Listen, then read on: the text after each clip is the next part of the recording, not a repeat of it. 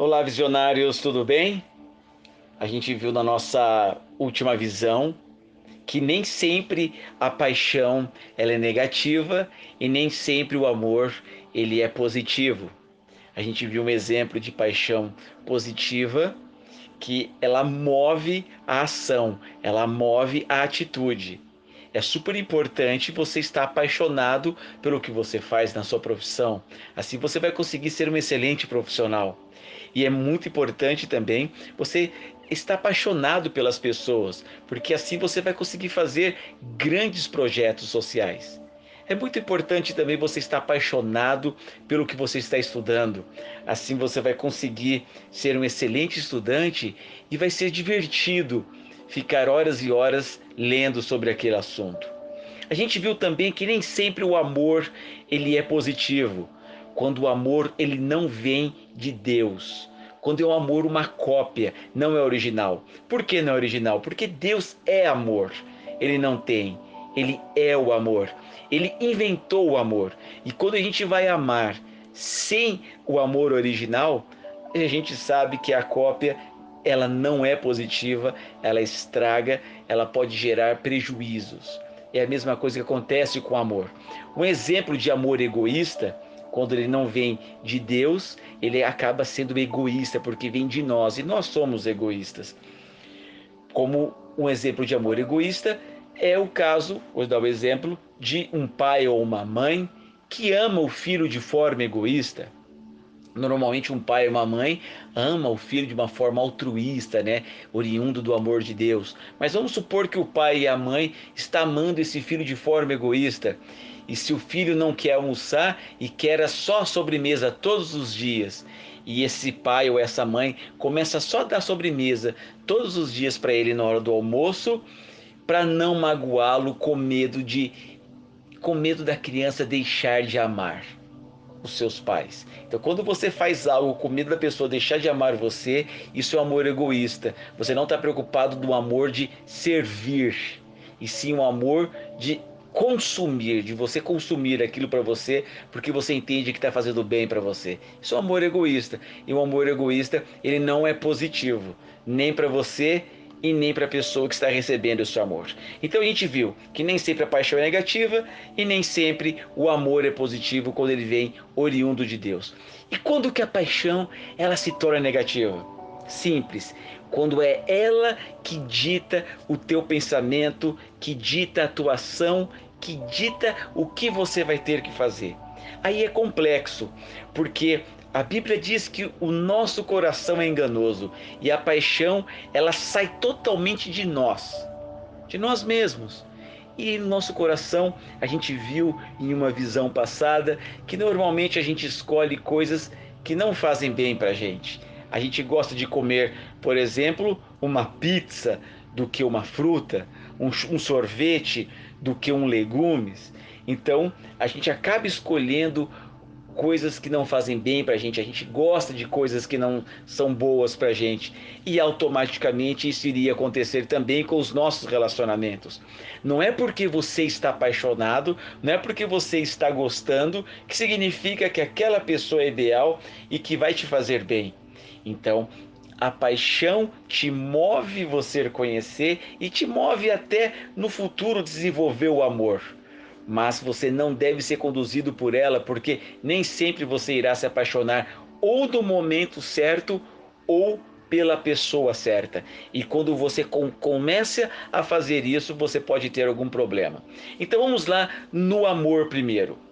Primeiramente, a gente viu que é impossível a gente desassociar o amor de Deus porque ele inventou e ele é amor.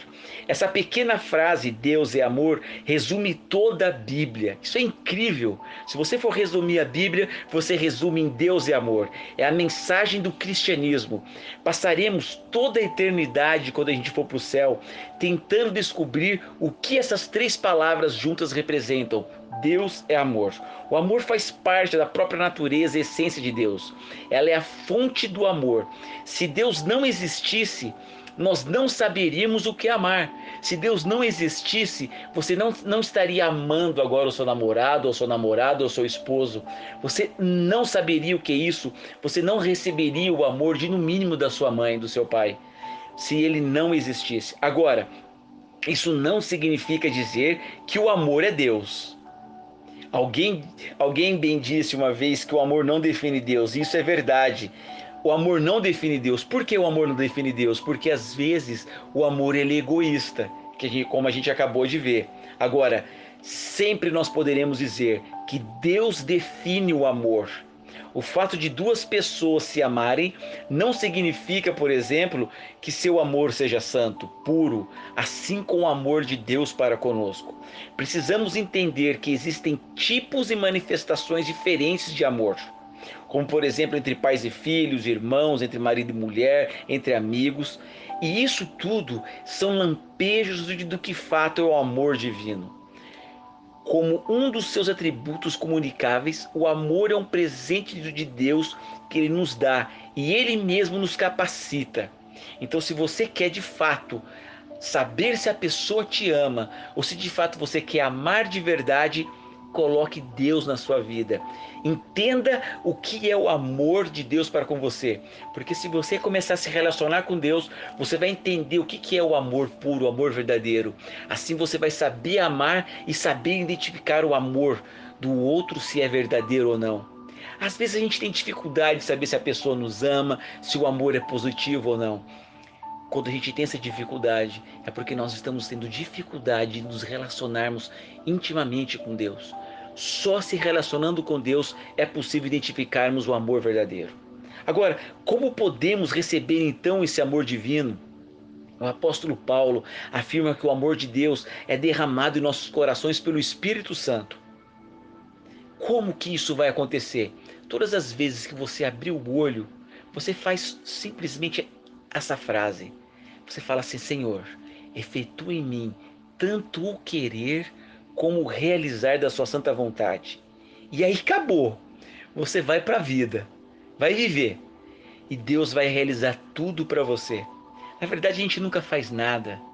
É Deus que faz para gente. Ele efetua tanto querer como realizar da vontade dele nas nossas vidas. Isso é incrível.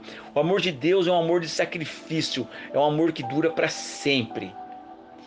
Isso é incrível, porque um amor que dura para sempre é um amor que é sofredor, que é benigno, que nunca se inveja, que nunca tem inveja, que nunca se vangloria, que nunca se ensoberbece, que não age inconvenientemente, que não busca apenas os seus próprios interesses, que não se irrita, não suspeita mal, não se regozija com a maldade nem com a injustiça, mas sempre tem verdade, sempre vai sofrer crer e esperar e tudo suporta. Essa é a essência do amor. A gente poderia resumir tudo isso falando Deus. É isso que Deus é. Então, se você quer ter esse amor, se você quer dar esse amor e se você quer receber esse amor, tenha uma intimidade com Deus, que assim você vai conseguir identificar. E os tipos de amor. Na Grécia antiga, se resumia sete tipos de amor. É interessante como o amor é incrível, né? Tem o primeiro tipo que é o filautia ou filautia, que é o amor que nós temos por nós mesmos, que a Bíblia fala ame o próximo como a ti mesmo, então você precisa se amar. A gente viu que nós um, um dos motivos do nosso amor próprio é a gente não se sabotar. O outro amor que chama pragma é um amor baseado na dedicação ao bem maior. E tem o amor ludus, que é o oposto do pragma. Tem um amor chamado eros, que é o amor entre um homem e uma mulher, que inclui incluindo os aspectos sexuais. Né? A gente vê isso na Bíblia, esse tipo de amor eros, no livro Cântico dos Cânticos ou Cantares, escrito por Salomão, quando ele descreve a, a, a, a o seu amor e o seu desejo sexual pela sua esposa, pela sua noiva sulamita. E tem o amor chamado filia ou filha, que descreve o sentimento que compartilhado do calor que temos com os nossos irmãos, nossos amigos próximos. É um amor incrível. E o filia ou filha, ele tem que ser desenvolvido logo após o amor eros, quando existe o casamento, porque é o filia que vai manter o casamento e não eros. Incrível isso, né? A gente vai ver isso mais para frente.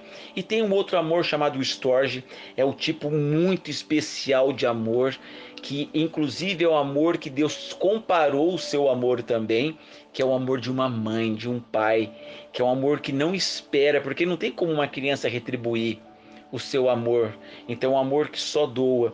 E o amor, por último, o amor ágape, que é o amor que Deus tem por nós, que também é o tipo de amor que nós cristãos devemos desenvolver pelo nosso próximo. É o sentido universal do amor. É o ágape é o amor incondicional para todos os seres vivos. E desses sete tipos de amores que a gente acabou de ler, a Bíblia cita quatro, né? O eros, filia, o storge e o ágape. Então, hoje a gente viu o que é o amor, os tipos de amor e o que, que nós temos que fazer para amar. Então, resumindo, você precisa desenvolver, ter esse relacionamento com Deus para você poder aprender o que é amor, para você poder amar e saber identificar se o amor que você está recebendo é verdadeiro. E a gente viu também os tipos de amor que existe para que nós possamos desenvolver para com o nosso próximo. No nosso próximo dia par, a gente vai ver sobre a paixão. O que é a paixão e o que tem que fazer e o que não fazer e a relação dela para com o amor. Que Deus te abençoe e que você possa ter um dia muito gostoso na presença de Deus, com muito amor. Vamos orar. Querido Deus, muito obrigado porque o Senhor nos ama e porque o Senhor permite que nós entendamos o que é o teu amor e como receber e como dar este amor. Em nome de Jesus, amém.